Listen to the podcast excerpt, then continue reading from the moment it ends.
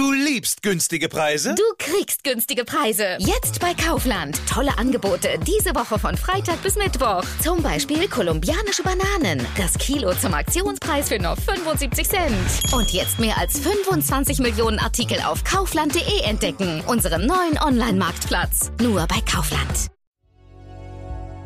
Ab morgen rollt der Ball wieder in der Fußball-Bundesliga. Und es dürfen tatsächlich wieder Fans im Stadion dabei sein. Was ihr darüber wissen müsst, das hört ihr gleich hier im Podcast. Außerdem sprechen wir darüber, wie sich die EU nun doch auf eine gemeinsame Migrationspolitik einigen könnte und warum Jäger in NRW dieses Jahr mehr Wildschweine schießen wollen. Mein Name ist Sebastian Stachorra. Schön, dass ihr zuhört. Der Rheinische Post Aufwacher. Der Nachrichtenpodcast am Morgen. Heute ist Donnerstag, der 17. September 2020.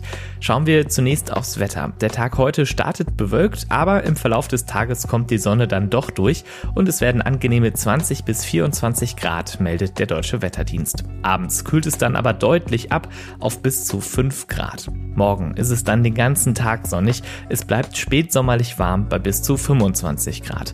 Ganz ähnlich dann auch am Samstag Sonne 23 bis 26 Grad und kaum Wind. Morgens und abends ist es deutlich kühler bei bis zu 10 Grad. Morgen um 20.30 Uhr wird ein Pfiff durch die Allianz Arena in München gehen und die neue Bundesliga-Saison eröffnen. Das Besondere, es werden Fans im Stadion sein.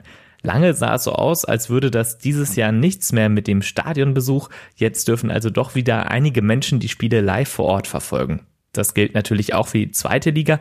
Die startet morgen schon um 18.30 Uhr, unter anderem mit der Begegnung Hamburger SV gegen Fortuna Düsseldorf. Was Fans beim Stadionbesuch beachten müssen, darüber spreche ich mit Gianni Costa aus der Sportredaktion. Gianni, die Kartenzahl ist streng begrenzt. Wie komme ich an Karten? Und du, das ist total unterschiedlich von Verein zu Verein. Auch liegt ein bisschen daran, wie viel ähm, Zuschauer am Ende dann auch bei dem jeweiligen Verein zugelassen sind. Ähm, grundsätzlich werden sehr wahrscheinlich die Dauerkarteninhaber ähm, da bevorzugt sein. Das heißt also alle die, die ähm, im Besitz einer Dauerkarte sind, im Fall von Borussia Mönchengladbach beispielsweise 30.000, ähm, die werden ein Vorkaufsrecht haben. Und äh, das gilt dann auch nicht für ihren angestammten Platz, weil eben durch die Hygieneregeln äh, da ja verschiedene Blöcke nur geöffnet werden in Mönchengladbach, in Düsseldorf oder auch in Leverkusen. Und dementsprechend würde das dann ähm, halt eben nochmal kommuniziert, wenn es dann in diese Vorverkaufsphasen geht. Ähm, Im Fall von Fortuna Düsseldorf beispielsweise ist das aber schon am kommenden Montag der Fall. Und ähm, alle die, die halt, wie gesagt, dann im Besitz einer Dauerkarte sind, müssten sich dann um ein Tagesticket dann nochmal neu bewerben. Wenn ich eine Dauerkarte habe, dann habe ich ja schon mal bezahlt. Muss ich für das, ich nenne das mal Corona-Ticket, dann nochmal bezahlen? So sieht's aus. Äh, wir können das ja mal vielleicht am Beispiel Fortuna Düsseldorf zusammen durchgehen. Ähm, da ist es so, nehmen wir an, du hast äh, eine Dauerkarte in deinem Besitz. Ähm, dann nützt die dir insoweit etwas, dass du halt eben in dieser Verlosung überhaupt eine Rolle spielst und dich um eins dieser Tagestickets bewerben kannst, also in den Online-Verkauf gehen kannst. Du würdest aber für diese Dauerkarte erstmal äh, weiterhin sozusagen ähm, die laufenden Kosten haben, würdest aber ein Siebzehntel des Kaufpreises zurückerstattet bekommen in einer Phase, in der ähm, noch nicht das Stadion wieder voll besetzt werden kann. Ähm, parallel dazu kaufst du dir dann aber ganz normal eben dein Tagesticket für dein Wunschspiel, sofern du dann halt eben zu den Glücklichen zählst, die ähm, überhaupt dann den Zuschlag bekommen. Und was kosten die Tickets so? Da gibt es noch keine hundertprozentige Aussage, wie viel jetzt das einzelne Ticket kostet. Es äh, soll wohl ein Mittelwert am Ende dabei herauskommen, weil logischerweise es ja keine Stehplatz-Tickets äh, zurzeit gibt und aber auch natürlich besonders hochklassige Kontingente äh, aufgewogen werden müssen mit normalen Sitzplätzen in Anführungsstrichen. Ähm, da kann man sich ja, wie gesagt, jetzt nicht groß was aussuchen, sondern bekommt etwas zugewiesen. Ganz genau eins zu eins den Preis gibt es aktuell noch nicht. Fest steht aber, das wird kein Stadionbesuch, wenn man den aus der Vergangenheit so kennt. Wie sehen die Hygienekonzepte der Vereine aus? Auch das ist total unterschiedlich. Grundsätzlich als Beispiel Bayer Leverkusen ähm, hat festgelegt, dass man ähm, innerhalb des Stadions, wenn man zum Beispiel auf dem Weg zu seinem Platz ist, einen Mundschutz tragen muss. Ähm, wenn man dann auf diesem Platz sitzt, ähm, ist der dann offensichtlich nicht mehr ganz so zwingend erforderlich. Ähm, sind, ist eine ganz große Range. Überall sollen ähm, Desinfektionsmittel auch bereitgestellt werden. Wie gesagt, der ganze Anfahrtsbereich soll entzerrt werden dass sozusagen nicht alle Zuschauer zu einem gewissen Zeitpunkt über ein Nadelöhr Richtung Stadion strömen. Das kann man relativ einfach auch umgehen, beispielsweise bei Fortuna Düsseldorf, denn wie wir ja jetzt gelernt haben, äh, Auswärtsfans sind zurzeit noch nicht wieder erlaubt.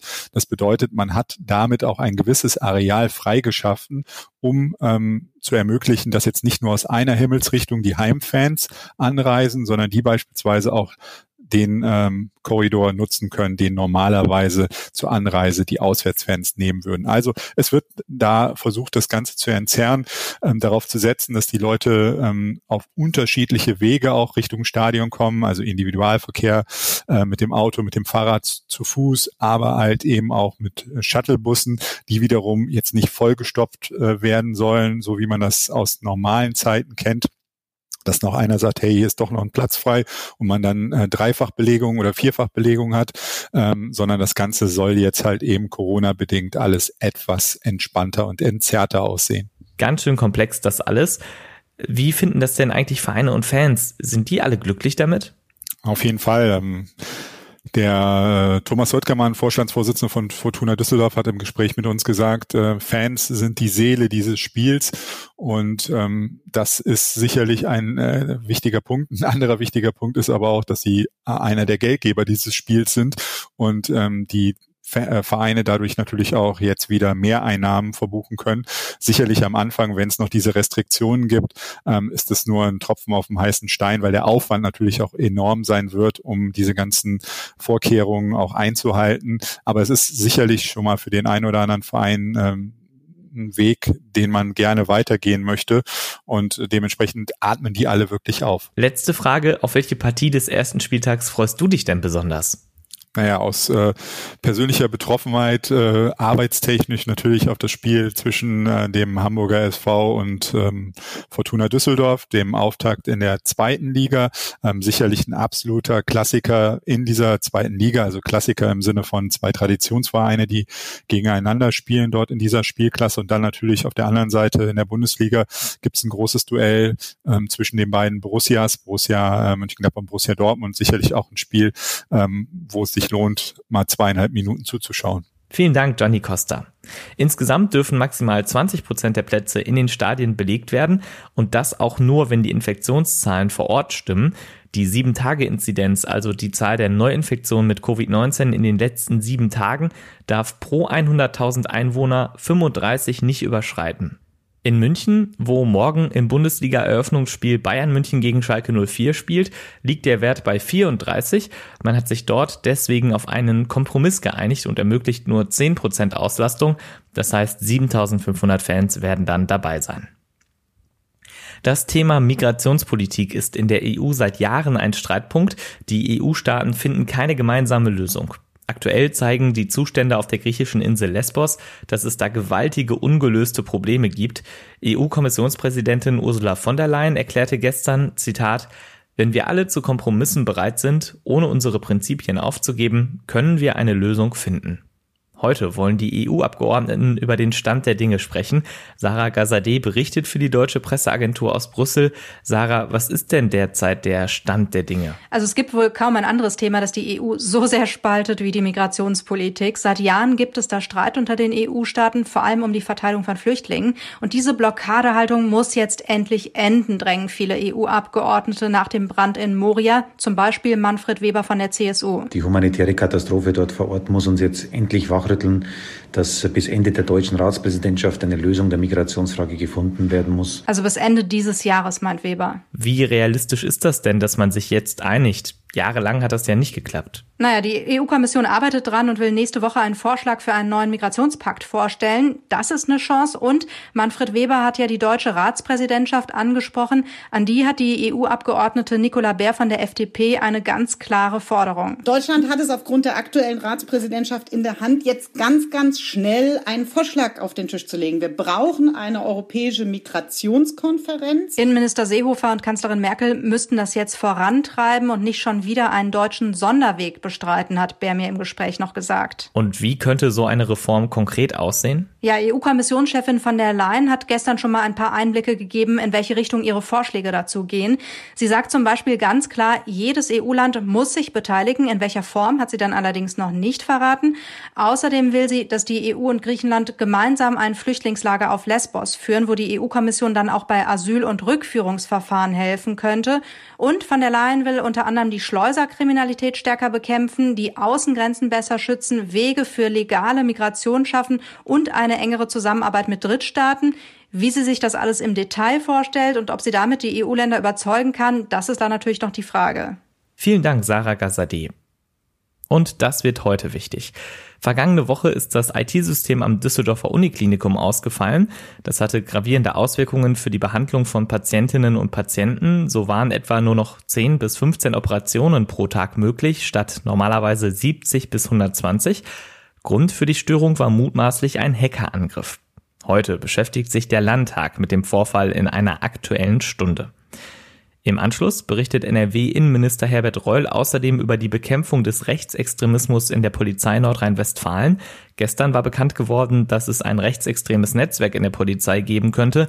29 Polizisten stehen unter Verdacht, sich in WhatsApp-Gruppen rechtsextreme Inhalte geschickt zu haben. Wir haben im Aufwache-Update gestern Nachmittag ausführlich darüber berichtet.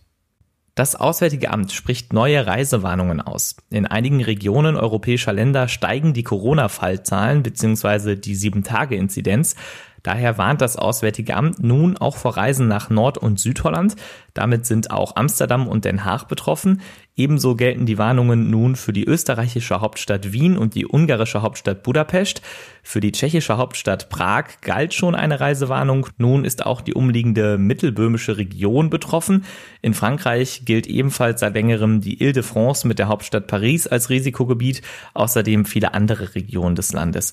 In der Schweiz wurde die Reisewarnung nun auf drei Kantone ausgeweitet. Außerdem fallen unter die Reisewarnungen nun auch Teile Kroatiens und Rumäniens.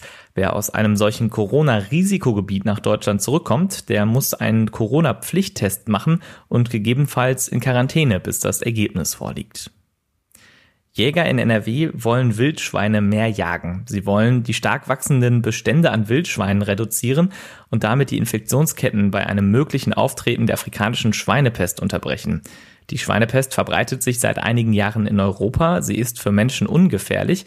Allerdings tragen Menschen zur Verbreitung des Virus bei, etwa wenn sie Speisereste wie Wurstbrote in der Natur entsorgen. Auf diese Weise können sich Tiere mit dem Virus infizieren. Donald Trump widerspricht medizinischen Experten. Gestern stellte der US-Präsident in Aussicht, schon sehr bald könnten alle in den USA Zugang zu einer Corona-Impfung bekommen. Zuvor hatte der Chef der US-Gesundheitsbehörde, Robert Redfield, gesagt, das sei frühestens Mitte 2021 der Fall. Trump sagte, Redfield hätte wohl die Frage falsch verstanden und würde sich vielleicht nicht mit den Verteilungsprozessen auskennen. Der renommierte Immunologe Anthony Fauci hingegen bekräftigte, dass eine breite Impfkampagne erst ab Mitte 2021 realistisch sei. Inzwischen sind mehr als 195.000 Menschen in den USA an Covid-19 gestorben. Das war der Aufwacher vom 17. September 2020. Wenn ihr uns etwas sagen wollt, Lob, Kritik oder Themenvorschläge habt, dann schreibt uns eine Mail an aufwacher.rp-online.de. Außerdem eine Bitte. Der Aufwacher ist kostenlos für euch. Die Recherche und Produktion kostet natürlich trotzdem Geld. Wenn ihr uns unterstützen wollt, dann könnt ihr das am besten mit einem RP Plus Abo. Damit bekommt ihr dann auch Zugriff auf die Audioartikel und lest auf RP Online die Texte mit deutlich weniger Werbung. Wenn ihr das einmal ausprobieren wollt, dann klickt doch auf rp-online.de-abo-aufwacher. Vielen Dank. Heute Nachmittag hört ihr hier im Feed des Aufwachers dann das Update zum Feierabend. Bis dahin, habt einen schönen Tag. Ich bin Sebastian Stachorer. Macht's gut. Mehr bei uns im Netz www.rp-online.de